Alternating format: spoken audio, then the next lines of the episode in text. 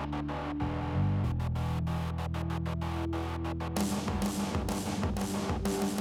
back.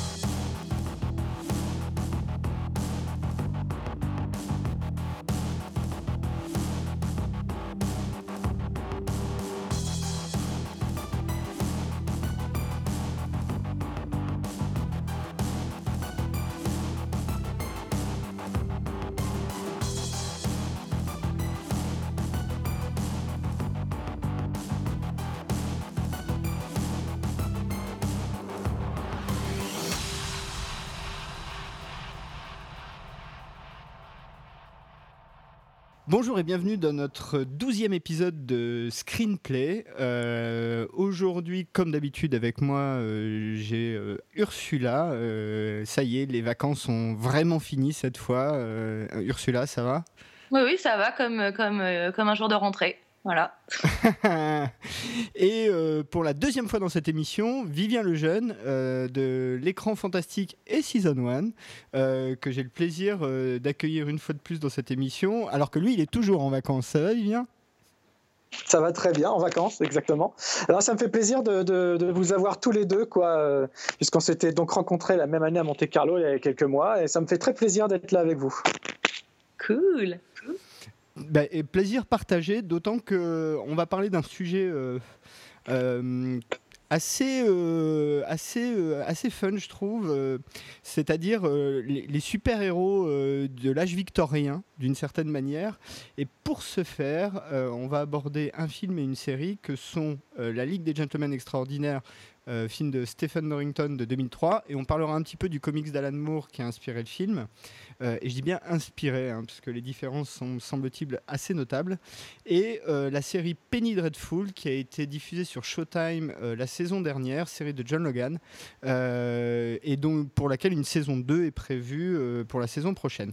Bah, je vous propose qu'on attaque tout de suite sur le sujet, et comme d'habitude, on conclura par une partie magazine, où de ce que j'en sais, on, va euh, parler de plein de choses.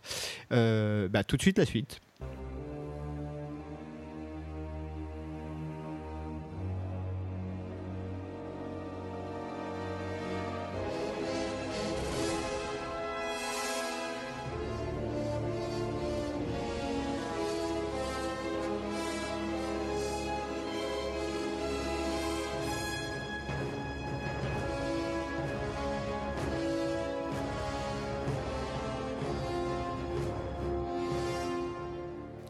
Notre thème de ce numéro, ce sont les super-héros euh, victoriens. Enfin, super-héros, c'est difficile de dire ça parce que la plupart d'entre eux sont loin d'être exclusivement euh, positifs ou portant des valeurs exclusivement positives. Et pour commencer euh, ce thème, euh, on va parler du film La Ligue des Gentlemen Extraordinaires, film de Stephen Norrington 2003, adapté d'une série de comics de Alan Moore et je crois que c'est Kevin O'Neill, mais il faut que je retrouve le nom pour pas dire de bêtises. Kevin O'Neill, absolument. et qui est donc peut-être je peux commencer je peux le pitcher euh, directement et comme ça on, parle directement du film. Donc euh, ça se passe en 1899 et euh, un groupe de personnages bien connus et réunis pour en gros empêcher, enfin semble-t-il empêcher la Première Guerre mondiale. ce groupe est composé de Alan Quaterman, de Tom Sawyer, de Dorian Gray, du docteur Jekyll, du capitaine Nemo et de Mina Harker et de un homme invisible euh, qui s'appelle là euh, Skinner. Et ils sont embauchés euh, par M, qui pour les connaisseurs de James Bond est le ministre de l'Intérieur en fait, qui gère les services secrets quoi. voilà.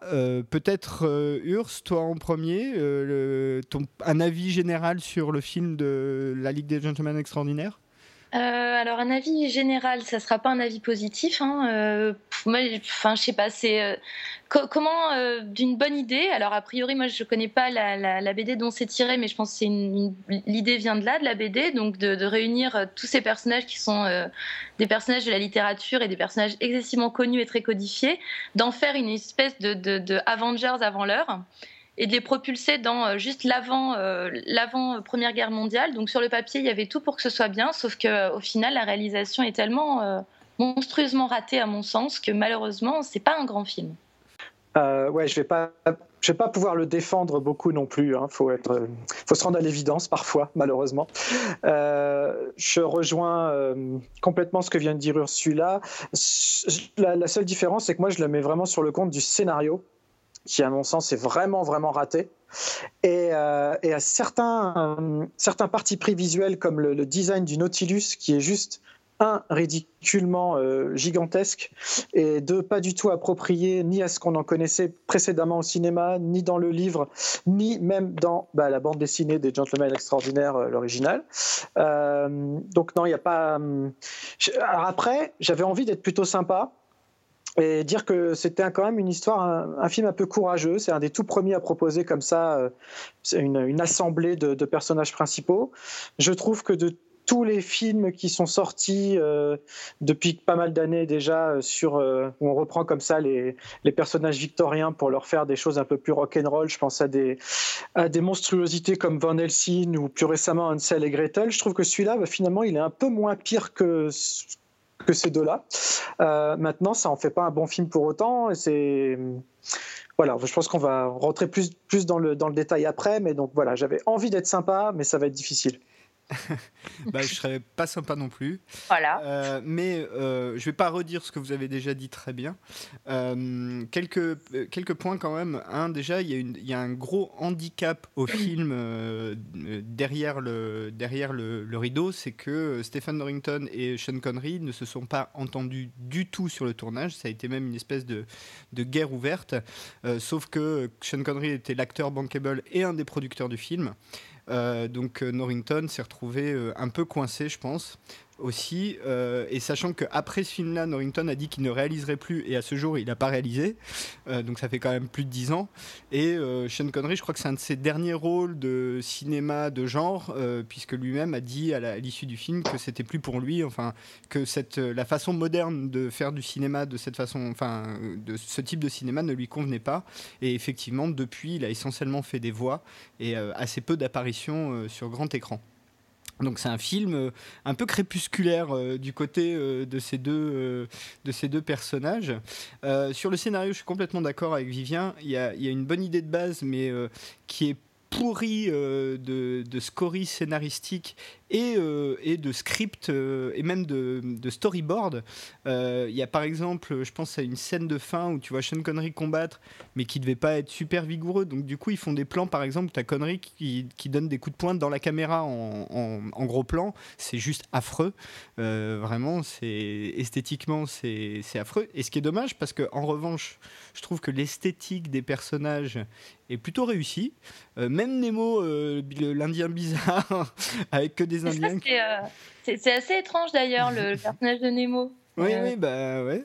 Mais je crois que dans la BD, c'est pareil en revanche. Je crois que dans la BD, Nemo, c'est aussi un espèce de Maharaja indien. Hein. Alors physiquement, c'est physiquement c'est le même. Ouais, c'est ça. Là, le casting est vraiment réussi, c'est-à-dire que c'est la personnification du capitaine Nemo dans la bande dessinée euh, et dans le film est scrupuleusement la même. Là, pour le coup, c'est parfait. Donc voilà. Alors, ce qui est marrant, si vous voyez le film en VO, c'est que tous les membres de l'équipage parlent avec un bon vieil accent indien, parlent anglais avec un bon vieil accent indien. Donc c'est très rigolo.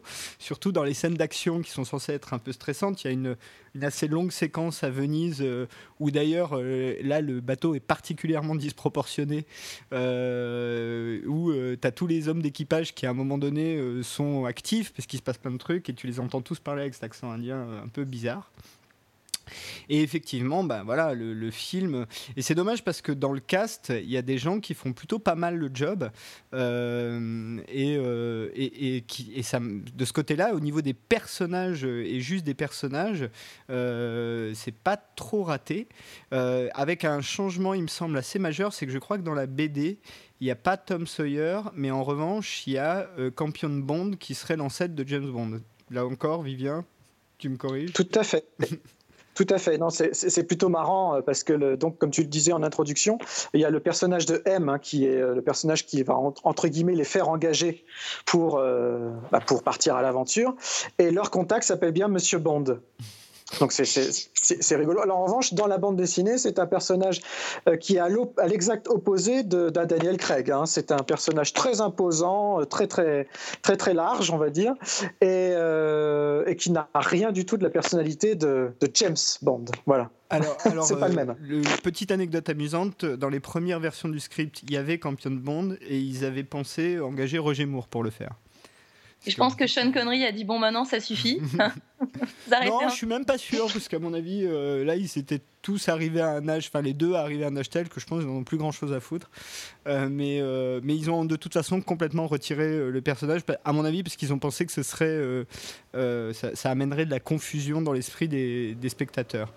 Peut-être je peux faire la fiche technique avant qu'on rentre plus dans le détail. Alors Stephen Norrington, le réalisateur, il n'a pas fait grand-chose, mis à part le premier Blade, qui n'est pas un chef-d'œuvre non plus. Hein. le seul sauvable, c'est celui de Guillermo del Toro, hein, de mon point de vue. Euh, juste euh, sur, Norrington, euh, avant de commencer à passer derrière la caméra, en fait, c'était un responsable des effets spéciaux. Hmm. Il a énormément bossé sur, sur. Par exemple, il a bossé sur les aliens. D'accord, ça je savais pas, tu vois. Donc du coup, ça, euh, voilà, c'est pas forcément très visible dans le film parce qu'il y a beaucoup d'effets, mais c'est pas forcément euh, des effets spéciaux très réussis pour le coup. Mais du coup, je comprends que le type ait, pu être à un moment donné approché pour euh, pour gérer ce projet-là, puisqu'il avait un assez gros background sur de très très gros films où justement en termes d'effets spéciaux, là pour le coup, ça valait quand même son pesant. Bon, après 2003, c'est encore la période où on utilise, on commençait à utiliser énormément d'images de synthèse avec des résultats pas toujours heureux. C'est ça. Donc là, mm. là c'est un peu le, film et souffre un peu de ça aussi. Euh, donc euh, le cast dans les rôles principaux, nous avons Sean Connery qui joue Alan Quaterman, euh, Nazeruddin Shah qui est un acteur, réalisateur indien très très connu en Inde qui joue le capitaine Nemo. Euh, Peta Wilson qui joue Mina Harker. Alors Peta Wilson, elle jouait Nikita dans la série euh, américano-canadienne, et c'est assez amusant d'ailleurs, euh, des années 90, de la fin des années 90. Tony Curran, Tony Curran, il joue le rôle de l'homme invisible. Alors c'est marrant parce que Tony Curran, c'est un des acteurs principaux du cast actuellement de Défiance. Euh, c'est lui qui joue euh, Détactar et euh, il a aussi joué Vincent Van Gogh dans quelques épisodes de Doctor Who. Et c'est un acteur que j'aime beaucoup, que nous avons eu l'occasion de croiser à Monte Carlo, n'est-ce pas, Vivien? Tout à fait. Euh, il a, et il se ressemble beaucoup. Et c'est marrant parce que d'ailleurs, l'homme invisible, on, donc on ne le voit jamais, hein, on voit jamais sa tête, mais même les images de synthèse qui doivent être donc de la performance capture euh, donnent quand même, euh, enfin, lui ressemble assez quoi. Il n'y a pas de là-dessus, c'est plutôt réussi. Stuart Hansen qui joue Dorian Gray. Alors Stuart Hansen, il a joué Lestal Vampire dans La Reine des damnés, qui est un ratage total de l'adaptation du roman d'Anne Rice, mais en revanche, lui, il a une gueule qui est parfaite pour le rôle de Dorian Gray. Shane West euh, qui joue Tom Sawyer, a joué dans plein de séries, mais ce qui est amusant, c'est qu'il a joué dans l'autre adaptation de Nikita, celle de la CW, donc celle qui vient de s'arrêter euh, la saison dernière, et il jouait Michael, qui est donc euh, l'équivalent américain de Bob. voilà. Jason Fleming joue Dr. Jekyll et Mr. Hyde. on a pu le voir dans Stardust et dans Benjamin Button. Et Richard Roxburgh joue le M. Euh, et je n'en dirai pas plus à ce stade. Euh, et on a pu le voir dans Moulin Rouge, mais c'est surtout l'acteur principal de la série australienne Rake, dont un remake a, été tenté cette saison et qui a lamentablement échoué. la musique, c'est une musique de Trevor Jones. Trevor Jones, il a énormément de très grands films à son actif, dont Dark Crystal, Labyrinthe, Angel Heart, Mississippi Burning, Le Dernier des Mohicans, Au nom du Père, From Hell. Euh, qui est un film, un autre film que l'on peut rapprocher de la théma du jour un petit peu. Euh, c'est un scénario de James Dale Robinson euh, qui n'a fait que ça en cinéma, sinon c'est un scénariste de comics à la base. Ça fait aussi sans doute partie des problèmes scénaristiques du film. Le chef-op, c'est Dan Lodson qui a fait Mimic et Silent Hill. Donc, normalement, graphiquement, c'est quand même des films qui tiennent à peu près la route. Euh, il est sorti donc en, le 11 juillet 2003 aux USA, le 1er octobre 2003 en France. Il dure 1h50. Il a coûté 78 millions de dollars. Il en a rapporté en tout euh, à peu près 180 millions, donc c'est plutôt une réussite. Et il, a le plus petit score historique de cette émission sur Rotten Tomatoes, c'est-à-dire 17%. Donc autant dire que la critique n'aime pas ce film. Euh, voilà. Euh, peut-être pour rentrer un peu dans le détail, on a parlé, euh, vous avez tous les deux parlé d'une version et d'un des premiers films qui met en scène un ensemble de personnages. Depuis, effectivement, on a eu Les Vengeurs et bientôt on aura sans doute La Ligue de la Justice qui est l'inspiration de Moore hein, pour la, Ligue des Gentlemen Extraordinaires. Euh, quels sont les points communs que vous voyez entre ce film-là, les petites peut-être les, les, petits gimmicks qu'on voit dans ce film-là, et ce qu'on a pu voir ensuite par la, suite dans tous les autres films qui ont euh, abordé euh, ce type de, point de vue, Urs? Bah, principalement, c'est la, constitution de l'équipe, en fait. C'est-à-dire que c'est plus ou moins toujours euh, calibré. Alors après, les, les, euh, les, rôles sont un peu dispatchés, disséminés, je dirais, dans, dans chacun des personnages. Mais par exemple, le, le le, personnage de Hulk dans Avengers, c'est très clairement le Dr Jekyll et Mr Hyde. Donc voilà, il y a ce qui permet du coup les transformations physiques, ce genre de choses. En plus, c'est un, scientifique. Euh, voilà, il y a le personnage de la fille. Donc la, bon là, les scientifiques, bon, euh, dans Avengers, elle n'est pas forcément scientifique, mais elle est rousse quand même. Donc ça, fait des points communs. Donc voilà, il y a plus ou moins toujours le même type de construction, en tout cas de groupe étonnamment, comme s'il y avait euh, une, euh, une doxa euh, inflexible sur la création des groupes de super-héros, entre guillemets. Alors, dans X-Men, il y, a une scientifique rousse. Aussi. Tu vois hein. ouais, ouais, hein. Vivien? Ouais, bah, c'est tout ça est très très très juste. Euh, juste euh, toute la seule chose que je verrais à rajouter, c'est euh, au-delà de la constitution du groupe, c'est qu'il y a toujours des les fameuses frictions entre les, les personnages qui vont devoir s'unifier pour gagner le, le, combat final, on va dire. Mais il y a toujours des petites tensions internes au groupe qui amènent un petit peu de piment généralement à l'intrigue, ce qui est très réussi à mon sens dans Avengers, ce qui est beaucoup moins ici dans, dans les Gentlemen. et j'ai peur, à mon avis, que ce soit pas très réussi dans la Ligue des Justiciers, mais ça c'est autre chose on verra bien, on en parlera plus tard. Euh, voilà. Après, non, sur le rapprochement euh, Hulk et Hyde, je trouve ça vachement marrant parce que il est évident que euh, quand Stanley a créé le personnage de Hulk, il s'est ouvertement inspiré de Jekyll et Hyde.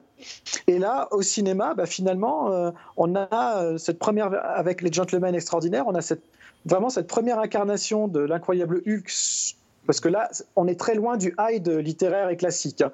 on est clairement, Dans, une transformation hulkienne euh, qui, donc ils essayent d'inscrire ça dans le scénario euh, en disant que voilà, c'est à force, à force, à force, à chaque transformation, il devient de plus en plus monstrueux, donc de plus en plus grand, etc.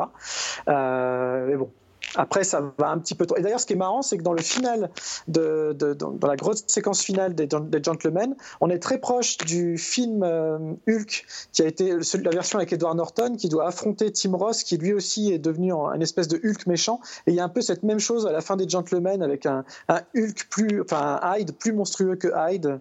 Enfin, voilà, il y a des. Non, non, en fait, il y a beaucoup de choses qui se ressemblent, quoi. Euh, exact. Et dans les deux cas, quand ils se transforment, ils gardent leurs pantalons. Non, non, j'allais dire, c'est un tissu très spécial, il faut le savoir. Euh, quand on se transforme en monstre, on a un tissu hyper extensible qui peut redevenir euh, slim juste après. C'est vachement bien fait. ouais, ouais, bah, vous avez euh, dit, l'essentiel. Moi, je dirais qu'un des défauts du film, et qui n'existe pas dans Avenger, par exemple, parce que Avenger a eu six films avant pour se construire, c'est qu'on manque un peu de background sur les personnages. Du coup, c'est difficile de saisir les enjeux dramatiques. On, on parle jamais. Euh, enfin, il y a eu une mini-séquence autour du destin et de ce qui est arrivé à Mina Harker. Pareil pour Jekyll, pareil pour euh, Dorian Gray. Euh, euh, Tom Sawyer, on, sait pratiquement rien. Alan Quaterman, un petit peu plus parce que c'est un peu le personnage principal. Nemo, pareil, on sait pratiquement rien. Donc euh, ça, c'est un peu, euh, bah, du coup, on a un peu du mal à s'attacher au personnage. Et je trouve que ce manque de background, il joue aussi sur l'ensemble du scénario puisque on réunit ces gens soi-disant pour empêcher une catastrophe dramatique pour le monde, mais on nous montre jamais le monde. Donc on nous, on nous montre jamais ce qui est en danger. Et du coup, on, on est face à des gens. Alors c'est fun de les voir, mais on n'est jamais émotionnellement euh, attaché au destin et à ce qu'ils défendent, au destin du monde et à ce qu'ils défendent. Donc moi je trouve que ça c'est un, vrai défaut du film. Je sais pas ce que vous en pensez.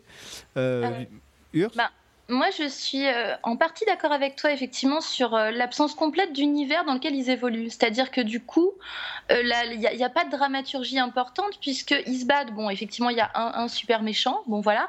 Mais après, ils ne défendent rien. C'est-à-dire qu'ils ne défendent pas une planète ou un pays. Alors, à plusieurs reprises, ils parlent de l'Empire, puisqu'ils sont sous pavillon britannique. Mais c'est pas du tout incarné dans le film. Et ça, c'est un vrai manquement. En revanche, où je suis pas d'accord avec toi, c'est sur l'histoire du background.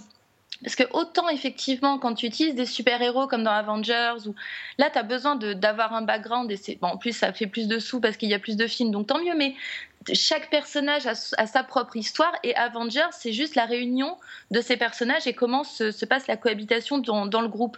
Alors que là avec la Ligue des Gentlemen Extraordinaires, tu pars pas sur des personnages inconnus du grand public, au contraire tu pars sur Dorian Gray, tu pars sur Tom Sawyer, tu pars sur des personnages où, à part peut-être Alan Quaterman qui est pas très très connu euh, de, de, par, euh, de par chez nous. C'est pas forcément un personnage très, très marquant de la littérature, mais pour les autres personnages, ils ont tous déjà un immense background finalement. Et d'ailleurs, le film s'amuse justement à, euh, réécrire un petit peu euh, leur background littéraire. Parce que par exemple, Dorian Gray, en tout cas de ce que je me rappelle de ma, de ma lecture d'Oscar Wilde, euh, il, regarde son tableau, enfin son portrait justement. C'est pas un souci, enfin c'est pas un risque pour sa vie, ça le met pas en danger de regarder son tableau par exemple.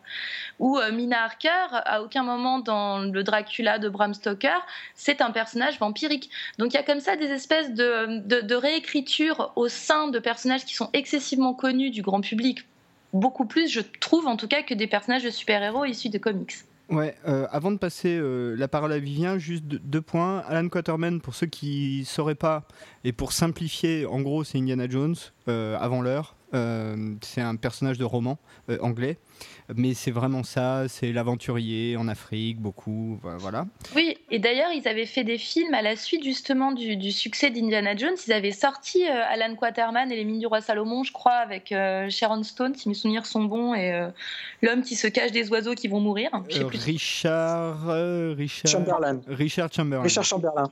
absolument. Et du coup, ces films-là avaient été justement faits à la suite, à la, traîne même, je dirais, d'Indiana Jones face au succès de cet aventurier. Et, et juste, euh, encore une fois, avant de parler, passer la parole à Vivien, euh, pour te contredire un tout petit peu, il me semble quand même que dans le Dracula de Bram Stoker, Mina se fait enlever par Dracula et euh, c'est là que l'équipe se réunit pour aller la sauver, justement.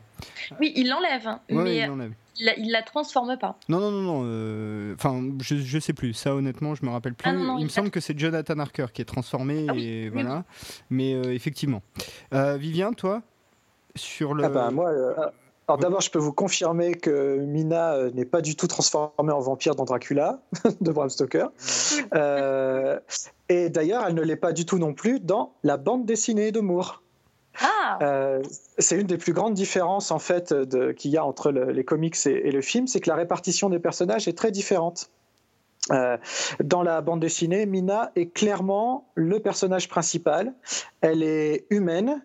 Elle a divorcé de Jonathan Harker pour des raisons sombres qui ne sont pas du tout dévoilées euh, dans l'intrigue. Euh, et elle, n'est absolument pas vampire, donc elle ne part jamais faire des, pirouettes ou, du kung-fu euh, contre Dorian Gray, euh, pour la simple et bonne raison que Dorian Gray n'est pas non plus dans le comics. voilà, c'est aussi un ajout comme, comme Tom Sawyer. Et, quand on lit le comics, on, on peut être qu'encore plus déçu du scénario du film parce que forcément, Sean Connery oblige. Ils ont fait d'Alan Quaterman le personnage principal du film alors qu'il est que secondaire. On va dire que c'est le, le bras droit dans la bande dessinée, mais que la tête pensante, et ça c'est un petit peu euh, la force du truc, parce qu'on est quand même, euh, voilà, euh, début du siècle. donc c'est Mina, c'est une femme qui prend les décisions. Et ça, je trouve ça vachement plus intéressant, alors que là, elle fait vraiment les faire-valoir vampiriques dans le film, et je trouve qu'on perd beaucoup.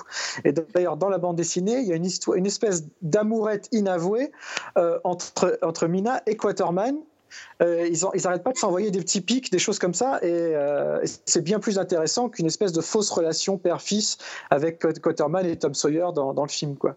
Euh, donc il y a plein de petites, plein de petites différences comme ça. après, je rejoins complètement Ursula sur le fait qu'en fait, ce sont des personnages qui ont finalement beaucoup plus de background dans le, voilà, dans le, dans bah, de, de, tous les lecteurs et de tous les spectateurs qu'on peut être, parce que c'est des personnages dont on a peut-être déjà lu les, les, œuvres originales, mais aussi qu'on a reconnu dans, dans moult, moult versions euh, filmiques euh, par la suite, ou même télévisuelles. Et d'ailleurs, Alan Quaterman, il y a un troisième, une troisième aventure, c'est un téléfilm où c'est Patrick Swayze qui jouait le, qui jouait le rôle de Quaterman. Il y a, Énorme. Dans les années, voilà, 190, début 2000, quelque chose comme ça. Énorme. Ça, tu vois, je savais pas et j'ai pas vu non plus.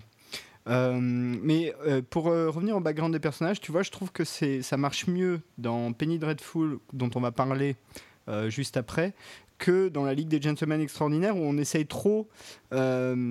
ces personnages-là, à l'exception peut-être de, de, Alan Quaterman, sont tellement peu liés à de l'action, et la Ligue des Gentlemen Extraordinaires est quand même construit comme un film d'action, que euh, ça méritait de. Pour moi, ça, aurait mérité de prendre un peu le temps de, de rester sur les personnages et peut-être moins euh, sur l'action pure, où là, euh, il y, y, a même des, scènes entières qui sont très longues. la scène de fin ou la scène de Venise, qui aurait largement, à mon avis, pu être raccourcie au profit d'un peu plus d'interaction entre ces personnages. je sais pas, moi, moi j'ai trouvé que c'était assez artificiel en fait, et que du coup, ça, ça embarquait jamais le groupe embarquait jamais euh, le public. Même si c'est fun de voir ces personnages-là, mais une fois que tu as passé le côté euh, citation, euh, tu, tu rentres jamais vraiment dans ce film qui, encore une fois, est, pas très très bien écrit. Urs, tu, toi, tu, tu, au niveau du rythme et d'écriture du film, comment tu le perçois, toi? Ah, mal, très très mal. Non, mais le, problème, c'est ce que disait Vivien, c'est que c'est très mal écrit, enfin, qu'il y, a un vrai problème à la, base d'écriture du film. C'est-à-dire que finalement, euh, l'idée de base, c'était effectivement l'adaptation de, la BD d'Alan Moore, donc en, faisant quelques ajouts de personnages, là voilà, je viens, de l'apprendre, mais euh, voilà, tout, le film s'est vendu sur justement, euh, non pas le cast d'acteurs, puisqu'ils sont pas forcément connus hormis Sean Connery, mais le cast de personnages. Sauf que après, qu'est-ce que tu en fais de ces personnages C'est-à-dire que tu les mets dans un univers totalement désincarné où il n'y a, il y a, pas de. Voilà, tu, tu, leur fais vivre des péripéties, mais comme elles n'ont pas de. Elles ne sont pas fondées ni sur un avant et tu sais même pas vraiment pour qui ils se battent et euh, quelle est leur cause, en fait, la cause qu'ils défendent. Du coup, les péripéties deviennent totalement inintéressantes. Donc euh, le, film tourne complètement à vide au niveau scénaristique. Donc ça déjà c'est un assez gros problème pour un film. Et puis derrière, en plus de ça derrière la caméra il y a quand même un type. Euh, moi j'ai rien contre euh, Steven Norrington, mais, mais vraisemblablement il a eu raison d'arrêter le cinéma après ça puisque, enfin voilà c'est très décousu. Il y a, enfin voilà il y a les, séquences par exemple à Venise où à un moment donné l'idée c'est quand même il y, a, il y, a, des bombes placées un peu partout sous, sous, la cité et euh, les, bâtiments doivent exploser les uns après les autres de façon à faire comme un jeu de domino en fait qui s'effondrerait les uns. Enfin, l'idée, je parle même pas au niveau scénaristique, mais au niveau visuel, l'idée elle est formidable.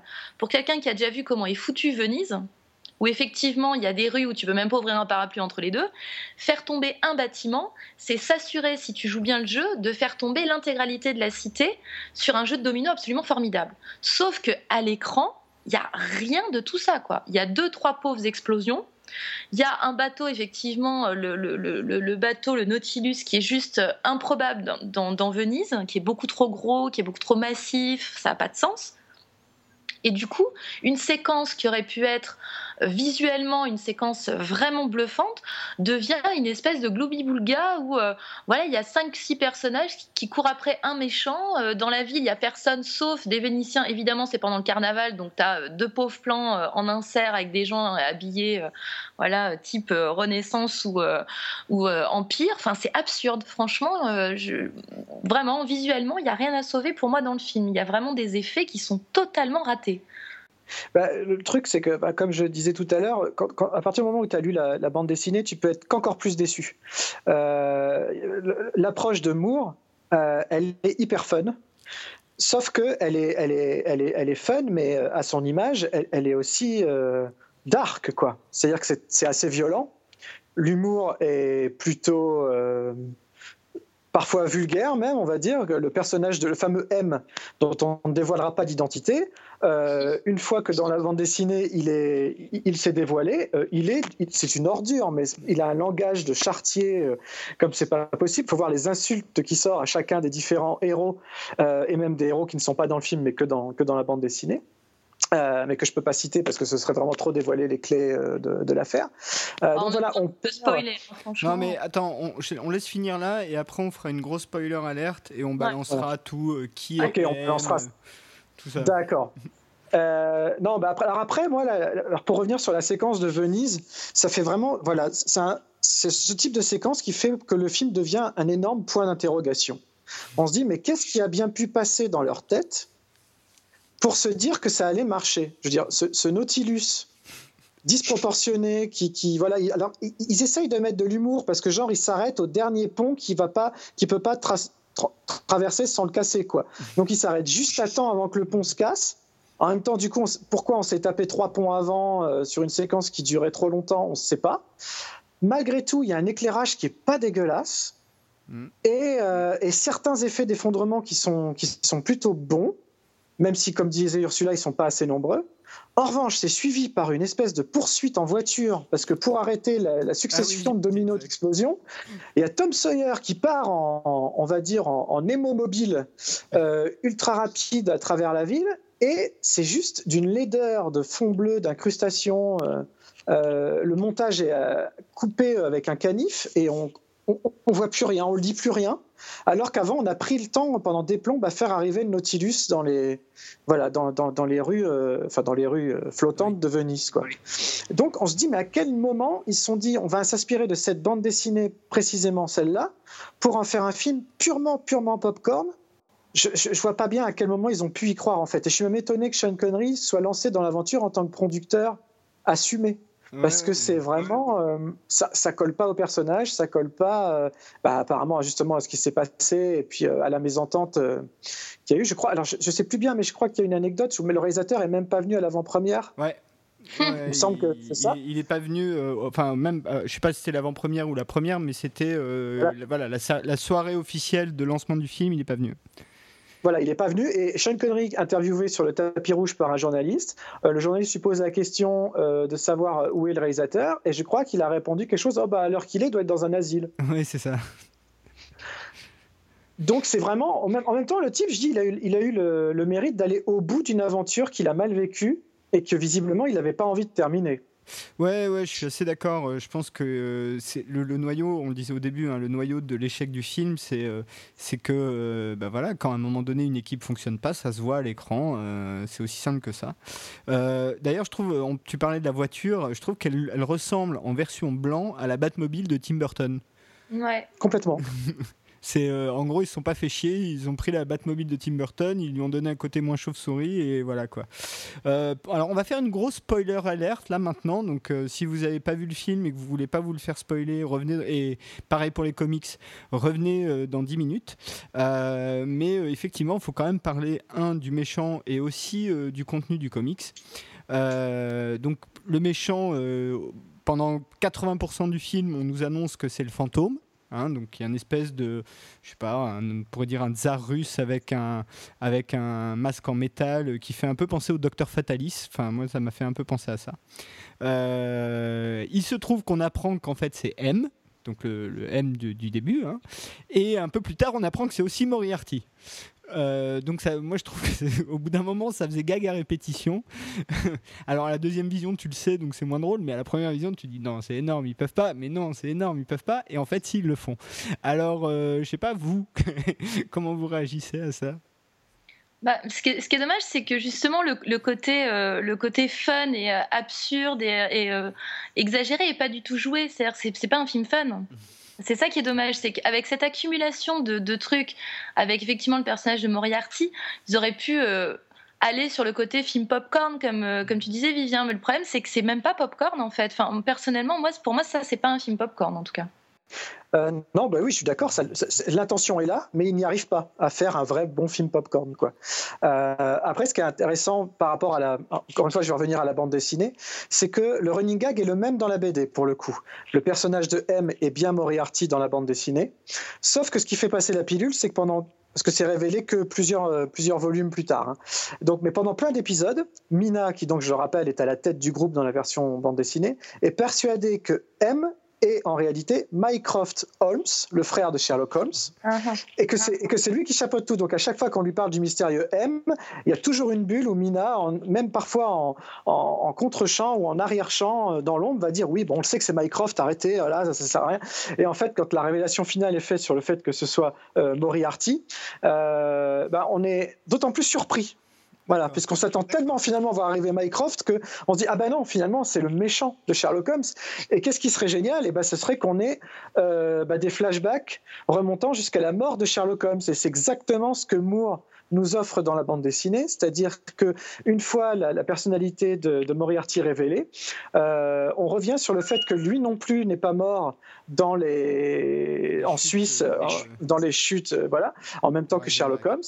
Et on apprend comment il a été sauvé des chutes, on apprend tout ça, on revit la séquence de combat avec Sherlock Holmes. Donc c'est des petits plus. Euh, voilà, quand, une fois qu'on a ça aussi en tête, dans le film, bah, ça manque complètement. On nous balance euh, Moriarty. Finalement, il est tout seul dans un univers qui lui appartient pas au cinéma, alors que dans la bande dessinée, c'est parfaitement intégré, puisqu'on voit Sherlock Holmes en flashback, qu'on entend parler de son frère Mycroft pendant tout du long, et que, le, Mycroft d'ailleurs arrive ensuite dans la bande dessinée en volume 2. Donc c'est vraiment... Euh, voilà, c'est beaucoup plus intéressant à suivre dans la BD qui, euh, au-delà de ça, est aussi euh, beaucoup plus sanglante. Je veux dire, on a des têtes coupées, des mains arrachées. Euh, il y a des tas de voilà, ça va beaucoup beaucoup plus loin. Donc on est, c'est ça la force de la BD, c'est qu'elle elle est aussi fun qu'un popcorn parce que c'était quand même improbable de réunir ces personnages-là sur des sur une même planche. Et en même temps, ce qui permet de, comme on n'est pas bloqué par un film de studio, par voilà des, des voilà, il faut que ce soit euh, visible par les enfants, etc. En bande dessinée, c'est beaucoup plus libre. Donc, du coup, cette violence-là fait que c'est beaucoup, beaucoup plus fun, qu'on soit jeune ou adulte. Hein, d'ailleurs, hein. c'est pas non plus euh, une bande dessinée typiquement d'horreur, mais euh, il y a les deux, l'horreur et le fun. Ouais, alors avant qu'on conclue sur euh, la Ligue des Gentlemen extraordinaire, peut-être Vivien, vu que toi tu as, lu le, comics, est-ce que tu peux est-ce qu'il y a d'autres personnages qu'on voit dans le comics qu'on voit pas dans le film et euh, peut-être qu'il aurait été fun de voir un jour à l'écran euh, dans ce genre d'équipe? Essentiellement, l'équipe est la même, à part que. non, en fait, finalement, il y a plus de personnages dans le film que dans, le, que dans la bande dessinée. En revanche, dans la bande dessinée, ils vont, il va y avoir parfois des comment dire, des accessoires. C'est-à-dire qu'il vont, il y, a, une scène où il s'échappe en, ballon dirigeable, où c'est clairement le ballon dirigeable de, pas celui de Phileas Fogg, mais je sais plus, de, d'une autre œuvre, je ne saurais pas l'artiter, 5 euh, jours en ballon, je ne sais plus quel est le titre. 5 jours en ballon. Voilà. ballon. 5 jours en ballon, c'est bien ça. Voilà, donc je sais que là, voilà, le, design est respecté. Et dans la, dans la bande dessinée, tout est très, très, très visuel. Euh, les couleurs sont super intéressantes. le design du Nautilus est très beau. Il est, parce qu'une des, une des plus grandes scènes de 20 milieux sous les mers, c'est bien évidemment celle avec le poulpe géant, l'attaque du poulpe géant. Et en fait, dans la bande dessinée, euh, et eh ben, le Nautilus a par-dessus sa carapace une espèce de poulpe géant, je ne sais pas en quel, voilà, certainement en bijoux, en ivoire, on ne sait pas quoi, qui, qui est intégré parfaitement comme si le poulpe avait absorbé le, sous-marin, donc c'est très joli visuellement. Et toutes les villes, on voyage beaucoup, on va en Chine, on va en Égypte, on va, on va à Londres bien sûr, on va à Paris, on va partout. Euh, alors ça, le film le fait un peu aussi, mais dans le film, on voit trois rues, alors que dans la bande dessinée, on voit à chaque, à chaque fois le, style graphique, les couleurs s'adaptent en fonction des, des régions ou des pays visités. Euh, et, ce qui est super euh, marrant, c'est que, puisqu'on est dans le spoiler alerte, à la toute fin du film, euh, détrompez-moi parce que ça fait un petit moment, mais je crois que ça finit quand même sur des météores qui tombent, non? Non. Non, ça finit sur quoi? Ça finit dans la forteresse ah non, de. c'est dans la, pardon, c'est dans la bande dessinée. le premier volume se termine sur des météores qui tombent. Et en fait, le volume 2 des Gentlemen Extraordinaires reprend ni plus ni moins que la guerre des mondes. D'accord. Avec les fameux tri voilà. Donc les gentlemen extraordinaires doivent, doivent affronter des tripodes directement tombés de Mars après euh, une des guerres menées par John Carter sur Mars. donc, donc il y, a de plus en plus de personnages, mais au fur et à mesure des volumes. En revanche, pour ce qui est du volume 1, euh, qui est le, seul que reprend le film, bah, finalement, il y a peut-être plus de personnages dans le film que dans, connus que dans, que dans la bande dessinée. Ok. Euh, pour conclure, disons simplement que Alan Moore, comme d'habitude, a trouvé euh, cette adaptation de sa BD euh, complètement détestable. mais sauf que même quand elles sont moins détestables, il les trouve détestables quand même. Donc au bout d'un moment, ça veut plus dire. Et il continue quand même à les vendre, hein, note bien. Oui, mais enfin c'est comme Elroy. Enfin, il y en a plein comme ça. Hein, voilà. Je, sais juste pas ce qu'il a pensé du V pour Vendetta de, des frères Wachowski. Ça, je, je ne sais pas. Euh, mais sinon, euh, Fromel, il, a trouvé ça horrible. Les Watchmen, pareil. Enfin bon, voilà. Euh, oui, oui, Vivien. Non, non mais je, pense que ça doit être compliqué en, tant qu'auteur de, de, voir son, bébé comme ça partir complètement dans une autre direction. Et, pourtant, on peut pas dire qu'il soit quand même il, il, reste un des mieux lotis. Parce que, bon, bah, qu'on aime ou pas, hein, mais des, des, titres que tu as cités, Watchmen ou V pour Vendetta, sont quand même des films de, de belles factures quoi. Oh, Donc du coup, euh, même Fromel, même Fromel aussi, oui, tout à fait. Oui, et c'est je crois que c'est aussi Trevor Jones qui avait fait la musique de Fromel. Et, euh, et, du coup, euh, donc voilà, c'est pas, il n'est pas des plus à plaindre. Bon, sauf sur celui-là. oui, oui celui-là, celui-là, c'est vrai que sur ce coup-là, il n'a pas, il a pas eu de chance. Mais en revanche, voilà, on parlait de groupe de héros. Si, si vous voulez retrouver une autre itération du concept par le même Alan Moore, je ne pourrais que trop vous conseiller la lecture des Watchmen, qui reste à ce jour euh, la plus grande euh, BD de super-héros ever. Voilà. Mais voilà, le film est très bien aussi, j'aime beaucoup, mais la BD reste quand même un truc euh, absolu euh, à lire euh, absolument. Bon, bah passons à notre série Penny Dreadful.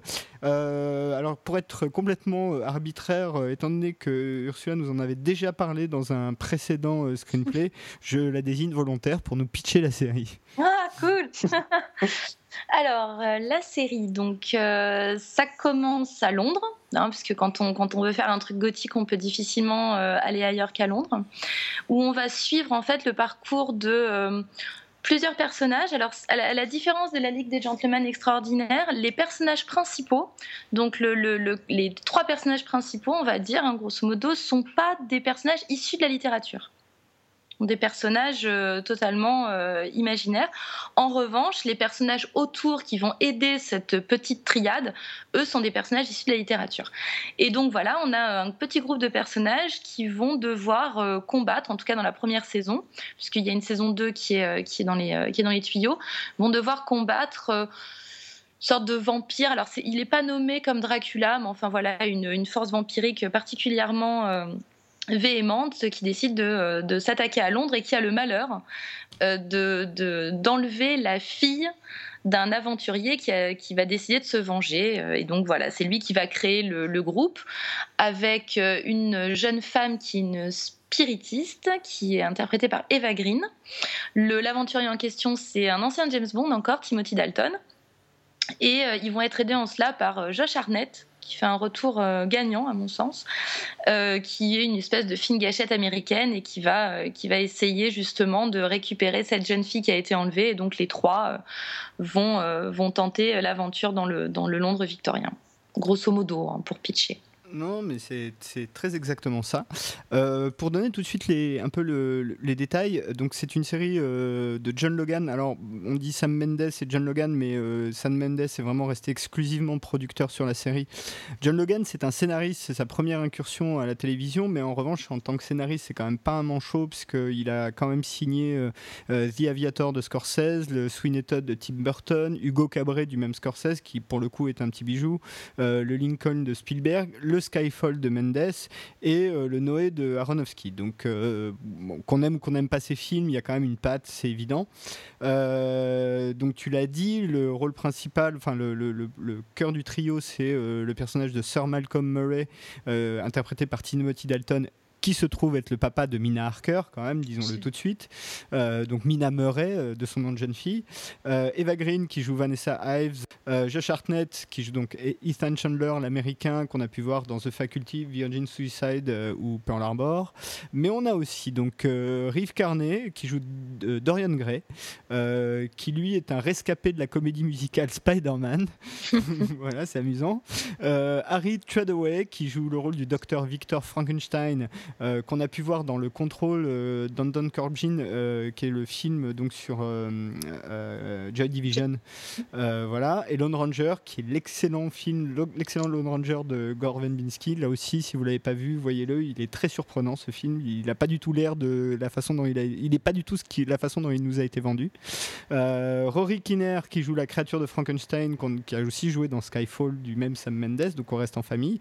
Et l'excellente Cliff euh, pour laquelle vous pouvez lire une interview sur Season 1, j'en profite, auto-promo. Et Billy Piper, qui joue euh, Brona Croft. Et là, je suis très content parce que Billy Piper, c'est euh, la première compagne de, du Doctor Who, nouvelle version. la musique a été faite par Abel Korzeniowski, qui est plutôt un type de studio, a priori. Il n'a pas fait d'autres d'autres musiques de films. Ça a été diffusé sur Showtime. Pour l'instant, c'est pas prévu en France. Il y a un premier run de 8 épisodes euh, et c'est un très très bon score de 79% sur Rotten Tomatoes. Euh, donc toi, Vivien, Penny Dreadful que tu as donc vu récemment, euh, j'ai envie de dire impression à chaud. Alors oui, parce qu'ils ont essayé de me faire parler, il faut le savoir, avant l'enregistrement de l'émission. Quand on commence l'émission, ils, ont essayé de me faire avouer. Et euh, oh, surprise, j'ai adoré Penny Dreadful. Mais j'ai adoré. Euh, voilà, je n'hésite pas à employer le mot. Euh, je suis même fan, à fond les ballons. En même temps, il faut savoir que je suis très très client de cet univers-là gothique-là, de ces personnages-là en particulier. Euh, j'ai toujours eu une fascination pour le personnage de Dorian Gray, une plus grande fascination pour euh, Victor Frankenstein et au-dessus de lui vraiment l'œuvre de Mary Shelley et ce qu'elle a été dans la vie, ce qu'elle a fait. Voilà, enfin c'est vraiment, il y avait une série qui avait tout pour me plaire, un casting euh, très alléchant, et euh, donc c'est une série que je m'étais gardée avec soin euh, parce que j'avais envie de, je savais que je voulais pas la suivre de semaine en semaine, je voulais pouvoir me faire tout en très peu de temps parce que je, me disais je risque d'être absorbé par ça. Euh, et j'ai vraiment pas été déçu. J'ai trouvé que l'interprétation était brillante, que l'écriture était vraiment euh, vraiment intelligente, qui, savait prendre le temps de nous faire apprécier et découvrir chaque personnage. et puis pour ceux s'il y en avait encore qui continuait à douter de la qualité de jeu d'Eva Green, elle n'a jamais été aussi formidable que dans Penny Dreadful. Chaque nouvel épisode dévoile une nouvelle facette d'un talent qu'on ne lui soupçonnait pas à ce point-là. Et, euh, voilà, je, donc là, je suis un peu sous le choc. Je sais que beaucoup de gens euh, en ce moment, dont vous deux, je crois, euh, euh ont adoré The Leftovers, par exemple, comme gros coup de cœur de l'année. Alors, j'aime évidemment beaucoup The Leftovers, mais euh, bah pour moi, étonnamment, mon, choc le plus, plus gros, ça, ça, va, ça risque d'être Penny Dreadful, quoi. Voilà. Ouais, ouais, bah, Penny Dreadful, moi aussi. Alors, pour, pour être parfaitement honnête, quand on a fait, je crois que c'était il y a deux ou trois émissions, euh, quand Ursula en a parlé, je n'avais pas encore vu la série.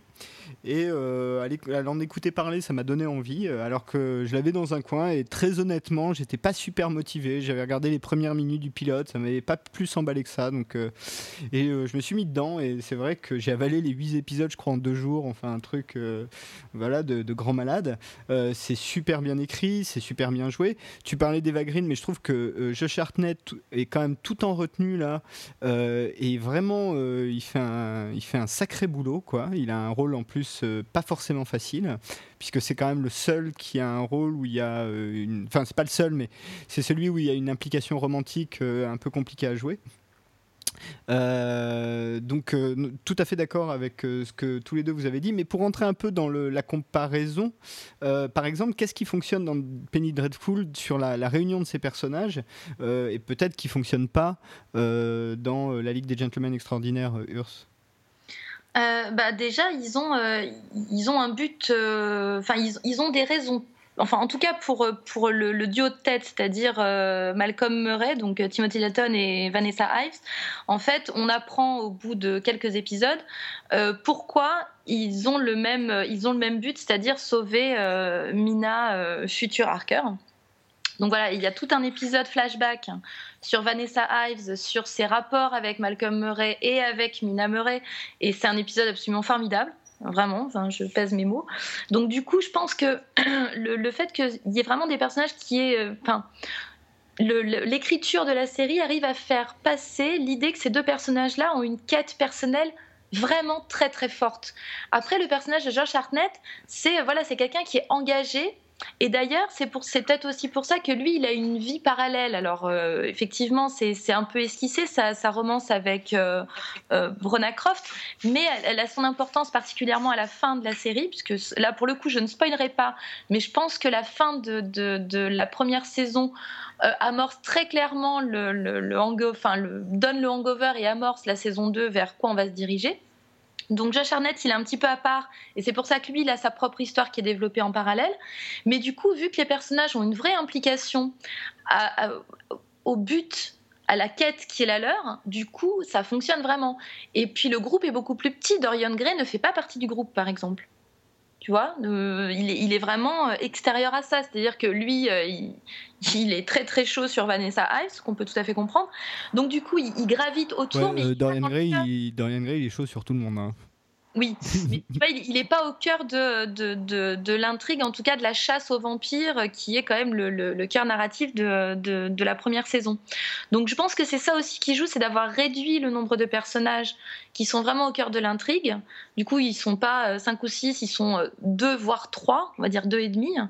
Et du coup, ils ont des vraies implications qui sont développées dans plusieurs épisodes où on comprend pourquoi, effectivement. Alors lui, on comprend, hein, le père, on comprend bien que c'est sa fille qu'il essaie de sauver. Mais après, on comprend tout le background, tout ce qui, euh, tout ce qui fait que elle, par exemple, Vanessa Ives, elle est dans une, dans une difficulté incroyable et qu'elle ne peut que vouloir sortir Mina Harker du problème dans lequel elle s'est, euh, elle s'est foutue, puisqu'elle en est d'une, certaine façon responsable. Donc voilà, il y a une vraie, une, vraie création, si tu veux, scénaristique autour, historique des personnages, qui fait que là, du coup, on adhère, quoi. Et, ben, bien sûr, je partage tout ce qui vient d'être dit à 100%. Je rajouterai juste que ce qui marche dans le cas de Penny Dreadful en comparaison avec la Ligue des Gentlemen Extraordinaires, de personnages, sauf que là, ils évoluent vraiment dans leur univers. C'est-à-dire qu'on n'est pas là pour se marrer, quoi. On est là, euh, on est dans les bas-fonds londoniens. On est exactement là où euh, Dorian Gray, Frankenstein, Dracula euh, et, d'autres sont censés être. Donc on est face à une œuvre horrifico-gothique, dramatique.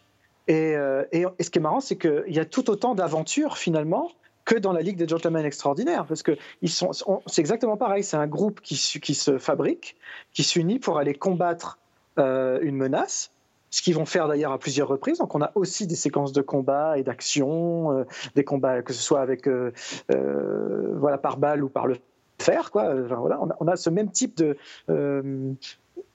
voilà, on est, de, je sais pas comment dire ça, d'exaltation en tant que spectateur de rythme, voilà. Sauf que là, on est, voilà, ils baignent dans, dans cette brume londonienne dans laquelle ils doivent rester pour, pour évoluer correctement, quoi.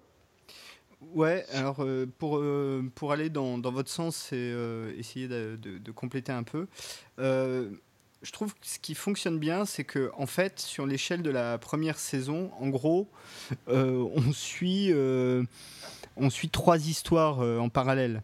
Euh, il y a euh, l'histoire du trio central, l'histoire de Victor Frankenstein, et qui est quand même une histoire importante qui se développe tout au long de la, saison. Et euh, l'histoire de Josh Hartnett et, et, Brona, euh, qui, euh, rappelons-le, est une prostituée quand même, pour aller dans le sens de Vivien, c'est-à-dire qu'on est quand même dans un univers assez violent et assez sombre, globalement. Et d'ailleurs, les séquences de spiritisme d'Eva Green ressemblent à des séquences de folie absolue. Il y a, dans l'épisode 2 ou 3, il y a une séquence de spiritisme qui est assez impressionnante, même graphiquement. Hein, voilà. Euh, et, ce qui, pour moi, fonctionne très bien aussi, c'est le souci du détail. Euh, et pas du détail de précision historique, mais du détail d'ambiance. Euh, dès le début de la saison, par exemple, on est dans l'ambiance du Londres de Jack D'ailleurs, Jack l'Éventreur, enfin, pas je sais pas si Jack l'Éventreur est cité, mais l'Éventreur de, du West End, lui, en revanche, de Whitechapel, pardon, et on, en entend parler euh, ou euh, sur toute la fin, un lieu qui apparaît, qui est le théâtre de Grand Guignol, euh, qui a vraiment aussi une importance euh, à l'ambiance de, de, de, la série, qui à mon avis est fondamentale. Et d'ailleurs, ce qui est amusant, c'est qu'on y voit à un moment donné une répétition de Sweeney Todd, dont John Logan a réalisé le script pour Tim Burton. Donc ça, c'est, je trouve ça assez fun. Et, du coup, on est tout le temps plongé dans cette ambiance. C'est qu'il n'y a aucun moment, tu vois, dans les ligues des gentlemen extraordinaires, il y a des moments quand tu le bateau de Nemo, ça y est, tu sors, c'est trop énorme, c'est, ça devient ridicule, quoi. Là, vraiment, il y a un souci de vraiment nous capturer dans, euh, ce, dans cette, dans cet euh, univers-là et de jamais nous en laisser sortir. Et ça, je trouve que c'est vraiment la grande force de la série. Euh, je sais pas ce que vous, si vous, vous le voyez comme ça aussi, Vivien, par exemple? À 100%, 200%, 300%. Il y a, un souci du détail dans, chaque décor. C'est juste, mais dès générique, hein, voilà, ce générique, il est très beau, il est à la fois simple, euh, voilà, mais rien que le choix de, voilà, des, des, des, tasses. Euh, tu parlais de Sweeney Todd, on voit quand même ce fameux plan euh, sur le rasoir trempé qui devient complètement ensanglanté, etc. Donc non, non, enfin voilà. Et ce qui, ce qui m'a plu aussi, c'est que tout est très, tout est très pensé. Justement, on parlait de rythme avec la Ligue des Gentlemen Extraordinaires tout à l'heure. Là, c'est là, c'est exactement tout ce qu'il faut faire en termes de rythme, c'est-à-dire qu'il n'hésite pas à consacrer un épisode entier d'un seul coup à un personnage sur une saison qui pourtant ne comporte que 8 épisodes pour faire avancer l'intrigue. Et en même temps, cet épisode qu'on pourrait croire isolé, que ce soit celui sur euh, euh, la créature de Frankenstein ou que ce soit celui sur euh, le personnage d'Eva Green, bah, ça, fait complètement avancer l'action, même, si même si le temps s'arrête un petit peu. Et par rapport à autre chose qui m'a vraiment séduit, mais vraiment beaucoup par rapport à beaucoup d'autres séries qui cartonnent en ce moment, c'est que là, que ce soit la violence, parfois très gore, et euh, la sexualité, la nudité, euh, là, c'est jamais gratuit.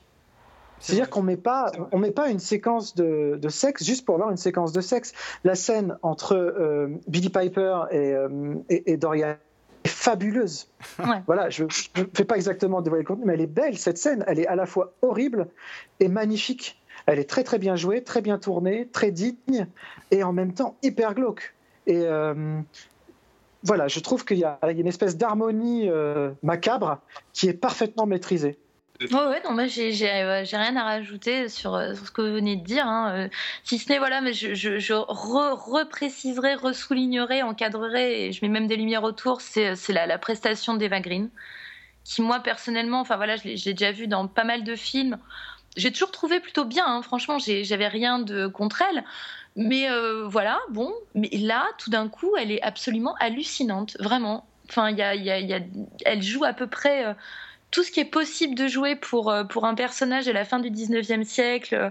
voilà, elle, joue, elle joue la folie, elle joue l'exorcisme, elle joue la possession. moi, elle m'a fait beaucoup penser à, à Isabelle Adjani jeune c'est cette capacité à un moment donné, et d'ailleurs, euh, Jenny qui jouait aussi dans le Nosferatu, donc il y a peut-être euh, voilà, un, lien de cause à effet, mais elle a vraiment quelque chose de totalement habité que, que j'ai pas retrouvé depuis longtemps au cinéma, hormis effectivement les prestations d'Adjani il y a 30 euh, ans de ça. Quoi. Ouais, et ce qui est vrai, c'est qu'on on en parle souvent, mais là, on arrive à un niveau de qualité de télévision euh, qui est même supérieur à beaucoup de films qu'on peut voir euh, au ciné. C'est ce qui rend la, vie compliquée au cinéma d'ailleurs. Euh, c'est que là, on est quand même sur un niveau de qualité télévision où les budgets sont suffisamment maîtrisés pour en mettre pour, faire quelque chose de graphiquement réussi sans que ça ait l'air cheap ou un peu raté. Donc là, quand même, chapeau. Et, sinon, sur le par exemple, sur le, la façon dont ça peut amorcer une seconde. Enfin, comment vous voyez cette série vieillir euh, à long terme, euh, Vivien, par exemple?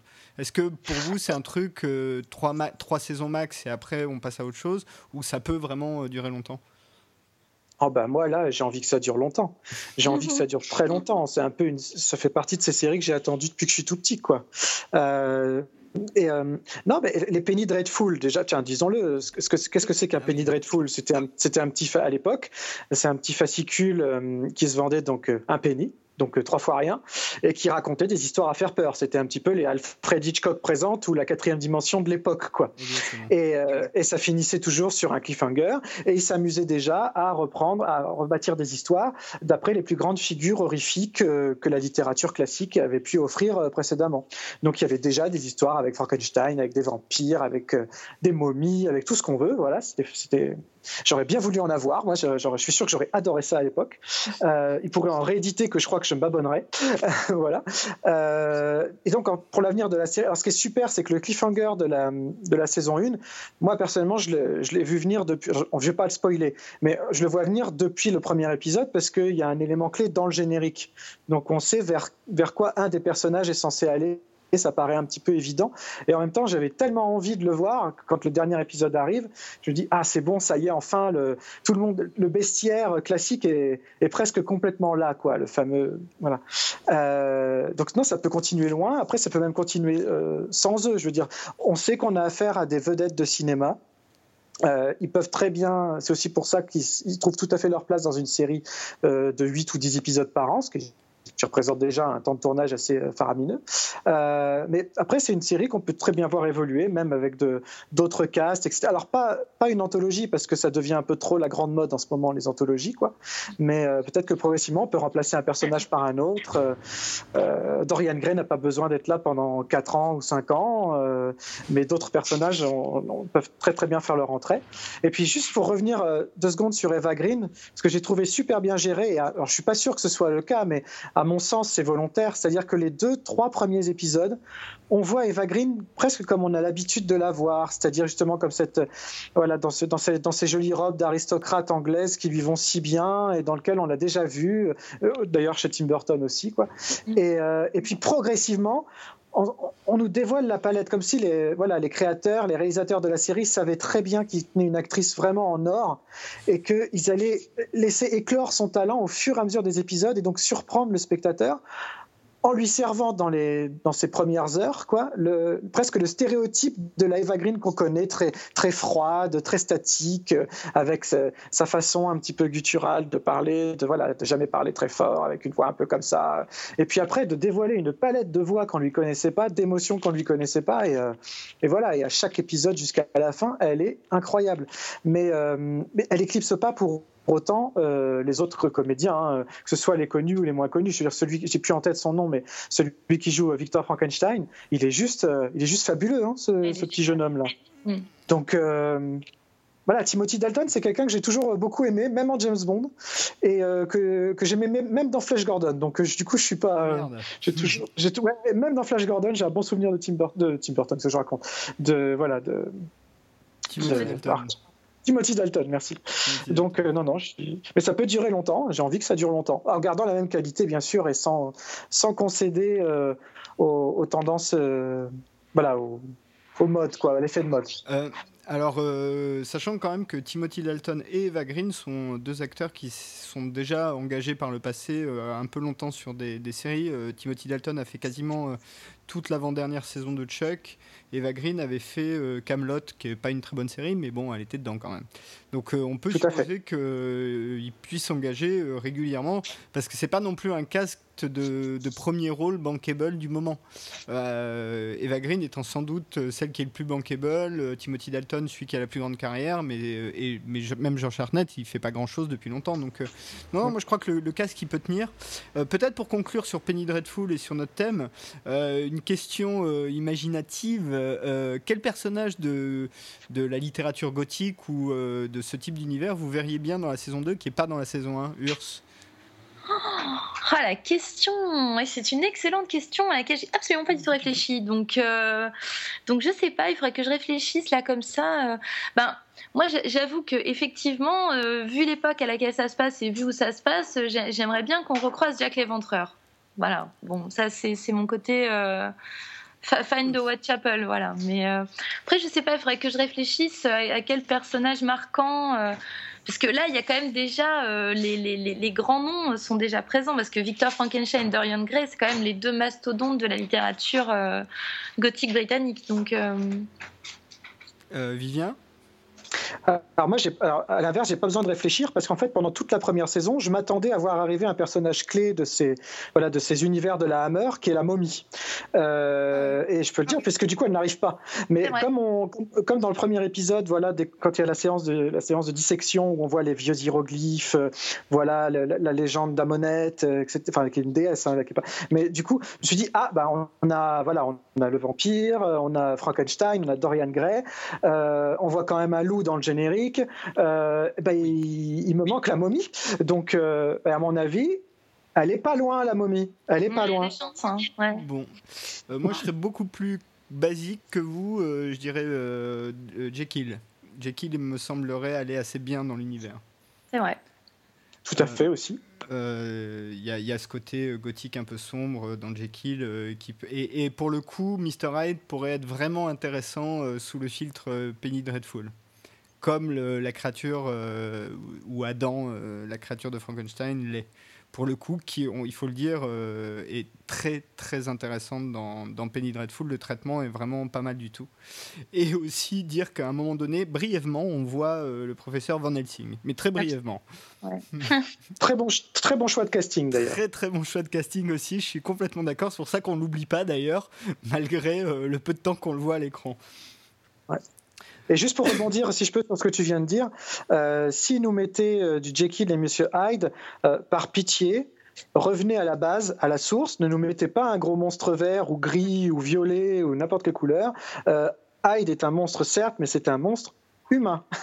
oui, et j'ajoute que vu la façon dont Penny Dreadful est fait, ça m'étonnerait pas que si ce personnage arrive, il y ait aussi Mary Riley avec. Absolument. Mm-hmm. Mais voilà, puisque là, le, pour le coup, en plus, Stephen Frears étant un anglais, euh, ça ne m'étonnerait pas du tout. Euh, bon, ben voilà, nous avons fait le tour de la question. Euh, ben, je vous propose qu'on passe à notre partie magazine et qu'on conclue cette émission.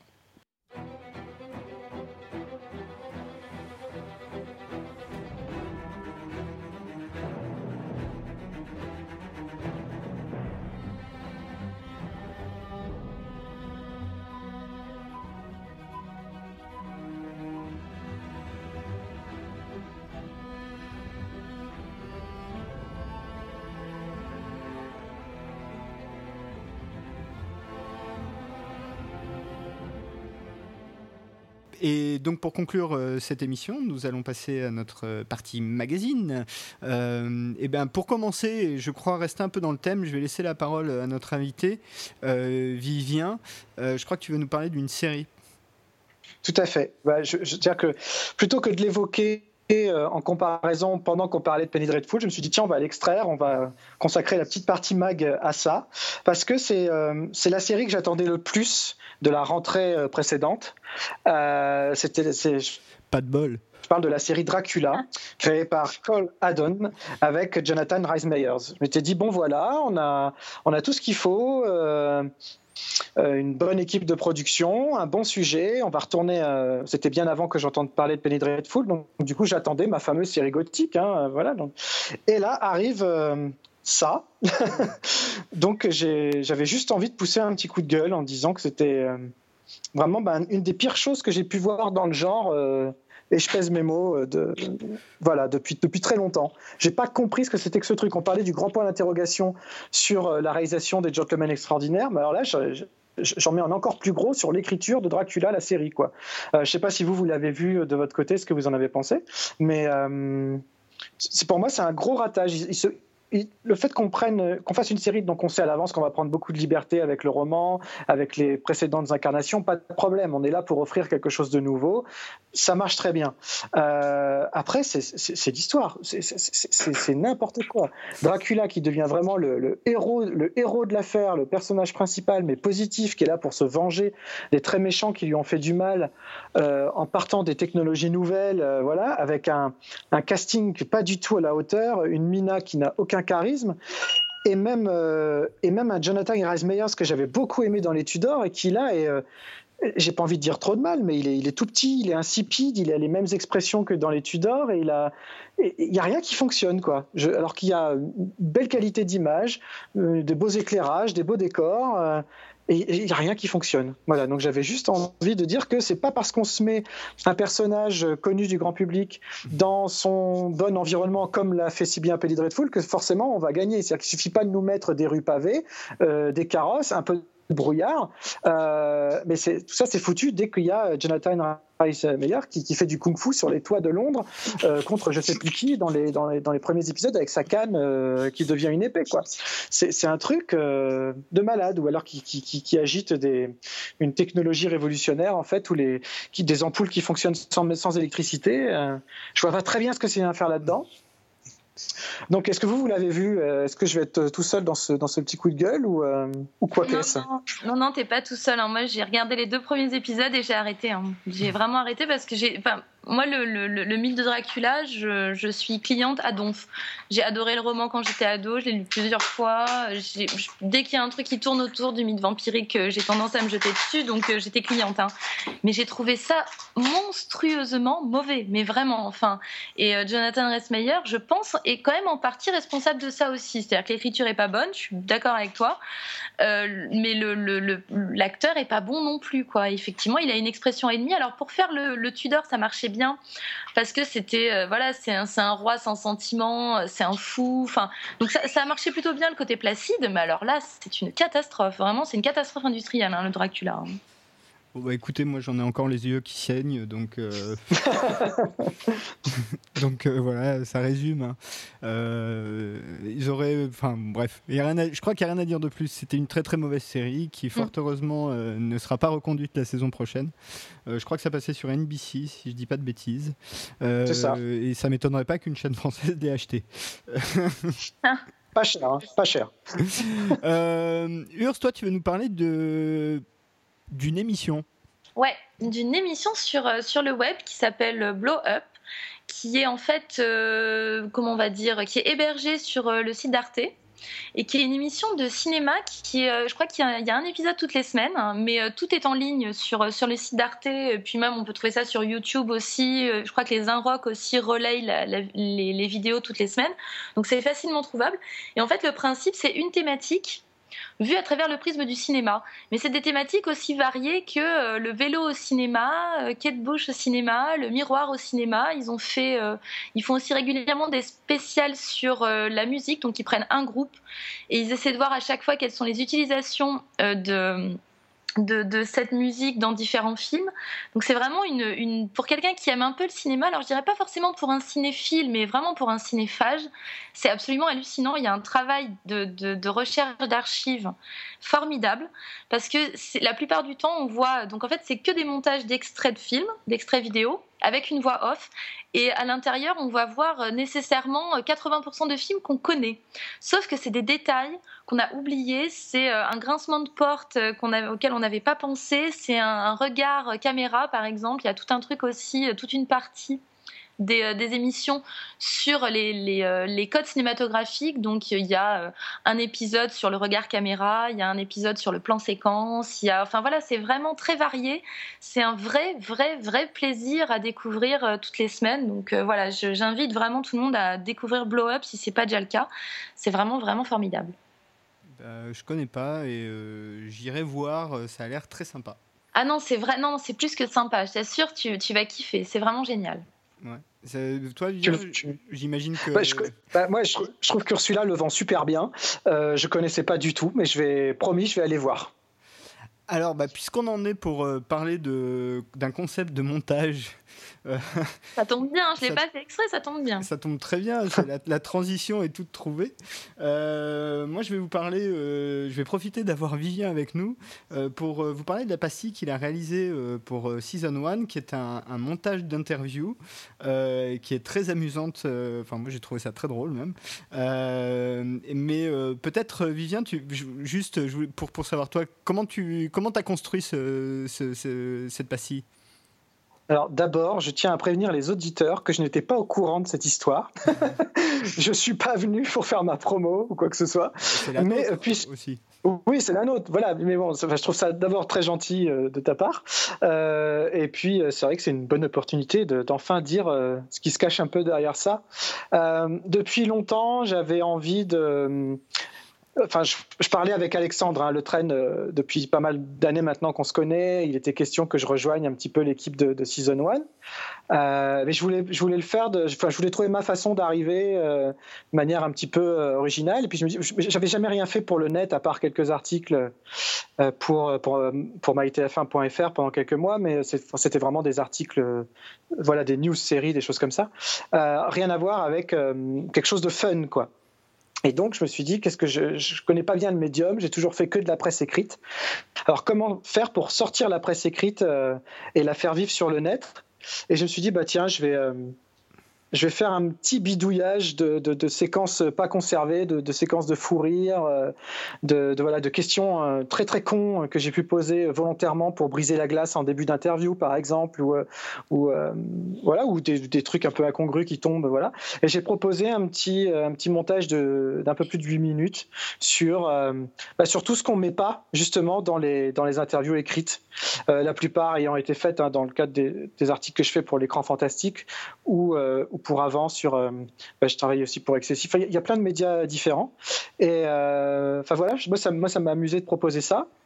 Et la volonté de, ça derrière, c'est vraiment de, sortir du carcan promo, promo. Euh, on, prend un thème, on part d'une série, comment ça a été fait, ceci, cela, et puis de se dire, voilà, des fois, les interviews, bah, ça se passe bien, des fois c'est sympa, les stars sont pas juste des stars, c'est des, des, gens tout à fait abordables et parfois normaux. Tu peux pas dire ça. Je peux Merci. Et, euh, et, voilà quoi. Donc voilà, c'est envie de, voilà de, faire quelque chose de fun. Et c'est pour ça que je, je l'ai fait sous mon sous mon fameux pseudo d'étudiant. C'est pas un truc inventé pour la pastille euh, Vivi the Kid. C'était mon pseudo quand j'étais en, BTS euh, audiovisuel montage à l'époque. Et c'est un pseudo que m'avaient donné mes, petits camarades. Et je me suis dit tiens, histoire d'arriver pour bien afficher le fait que que c'est fait sans prétention et que c'est juste pour être fun. et ben du coup, je vais pas je pas, je vais le signer de, voilà, du pseudo d'enfance, quoi, voilà, de, celui qui était fan avant de devenir journaliste par la suite. Et donc c'est un, un, petit montage de fan, quoi. Alors, euh, quand même, pour, euh, pour, euh, pour balancer un peu, il faut dire que dedans, tu as quand même des gens comme Robert Picardo ou David Hewlett. David Hewlett, donc Robert Picardo, c'est le docteur dans Star Trek Voyager. Et David Hewlett, c'est le professeur McKay de Stargate Atlantis, par exemple, qui sont des, gens, moi, des acteurs que j'adore, qu'on voit pas souvent d'ailleurs en interview, et qui sont juste énormes dans les interviews, surtout David Hewlett. tu as, dû passer un super bon moment avec David Hewlett. Ça a, été, très long, c'était en fin de journée, c'était pendant un festival à, Paris, enfin une convention à Paris, et on s'est vu hors cadre, c'est-à-dire que c'était pas du tout une interview programmée. Euh, d'ailleurs, ça se voit un petit peu, quoi. On est vraiment à la cool. Et euh, d'ailleurs, je, crois que je t'ai fait passer, glisser rien qu'à toi des, photos qui ont été prises euh, en dehors de, voilà, qui sont pas publiables, mais qui sont très sympas. Et voilà, non, c'était, voilà, l'idée c'est de d'essayer de faire partager ces moments-là. Et puis j'ai des tas de trucs en réserve pour un deuxième épisode et un troisième et un quatrième. Euh, et j'ai aussi envie de sortir des archives qui ne sont que audio. Comme j'ai travaillé très longtemps pour euh, magazine exclusivement consacré à la musique de film qui s'appelait Cinéphonia, où là je faisais beaucoup d'interviews par téléphone, euh, mais j'ai quand même envie de les mettre. Il y a des choses, euh, il y a des choses assez sucrées. Euh, j'ai par exemple John Carpenter qui me fredonne le thème de l'empire de John Williams. C'est des choses qu'il faut réussir à caser quelque part. voilà, j'en ai plein d'autres. ou alors j'ai des voilà, où je sais qu'Ursula aime bien Tom Cruise, par exemple, j'ai toute une partie où je parle de musique avec lui, quoi. Donc c'est assez intéressant, des choses comme ça qu'on pourrait ressortir hors contexte en fait. Voilà, les, petits à côté. Et j'ai aussi envie de faire des pastilles avec des gens qu'on connaît pas. C'est-à-dire que là, il y a eu que des gens très connus. J'ai aussi envie d'aller parler séries avec la pizzaiolo du coin, euh, avec le coiffeur, euh, voir quel genre de série il regarde, comment, pourquoi. Euh. Enfin voilà, essayer de sortir un peu de ce carcan journaleux pour, pour dire que ouais, les, séries et la, passion qu'on partage, c'est c'est avant tout du fun, quoi. Et puis on est là pour s'adresser aux gens chez eux, faut pas l'oublier. Et, euh, on est un peu trop souvent, voilà, entre nous, euh, à, se regarder les uns les autres pendant les projections de presse, euh, alors que tout ça, c'est quand même, c'est pour un public, quoi. Que ce soit le public des séries ou, nos lecteurs ou nos auditeurs ou qui on veut. Et c'est, c'est vrai. Là, je m'adresse directement à eux, quoi. Mmh. Mais en tout cas, c'est très fun, c'est très marrant à voir. Ça dure 5 minutes, je crois. 8 euh, minutes pour le premier, les autres seront un peu plus courts. Euh, voilà, bon, enfin 5 minutes, c'est pas très très long. Et, euh, et ben, je vous, je, vous, conseille, si vous avez le, 5 minutes, donc d'aller voir la pastille numéro 1 de Vivi the Kids sur le site season1.fr. Et c'est ainsi que nous allons conclure cette émission. je vais donc vous dire au revoir, dire au revoir à Ursula qu'on peut retrouver sur plein de médias, Criticat, Slate, le Nouvel Ops, je crois, j'en oublie peut-être? Euh, ouais, euh, fluctuate aussi. Euh, là, je j'ai rien d'autre qui me vient en tête, mais je voilà, mais à peu près partout. Et puis sur Facebook, si on veut m'envoyer des messages pour m'insulter ou pour trouver que que je donne de bons conseils, c'est possible aussi. Et euh, je vais aussi dire au revoir donc euh, à Vivien, que l'on peut lire tous les mois dans l'écran fantastique. Euh, au moment où nous enregistrons cette émission, dans le numéro de ce mois-ci, si je dis pas de bêtises, il y a une interview de, du casting de Défiance. ouais, de Tony Curran justement, dont on parlait avec les gens Curran, On est raccord, on est raccord. Et Jamie, ah, comment elle s'appelle? Jamie, Jamie, Jamie, j'ai oublié son nom de famille. Murray, Murray, comme, comme comme Mina, comme Mina Murray. Euh, donc on est vraiment 100% raccord, tu vois. Mais, euh, euh, et, et, sur Season 1, donc soit dans les podcasts de Season 1, dans Screenplay, et sur Season 1 avec la pastille de Vivi the King et plein d'autres choses, je l'espère, très très vite. Et moi-même. Ah bah je... Pardon. Non, non, j'allais dire que non. Normalement le premier article que je vais faire pour Season 1, ça va être sur la rentrée de Downton Abbey. Et je suis très content parce que comme j'ai toujours fait que du fantastique, euh, voilà, par la nature des magazines pour lesquels je travaillais, je vais enfin pouvoir euh, rédiger quelques articles sur d'autres séries que j'aime et qui sont pas forcément dans ce genre-là. Voilà. Donc à bientôt. Euh, et, donc moi, vous pouvez me retrouver sur Season 1. Je vais, juste en, profiter pour juste vous, vous, inciter à aller voir le teaser de la troisième saison de The Newsroom. Bah, je vais vous dire au revoir et euh, à la prochaine fois pour je sais absolument pas quoi, mais on, verra bien. Euh, donc euh, salut à tous les deux. Ciao. Salut, salut. Et bonjour chez vous.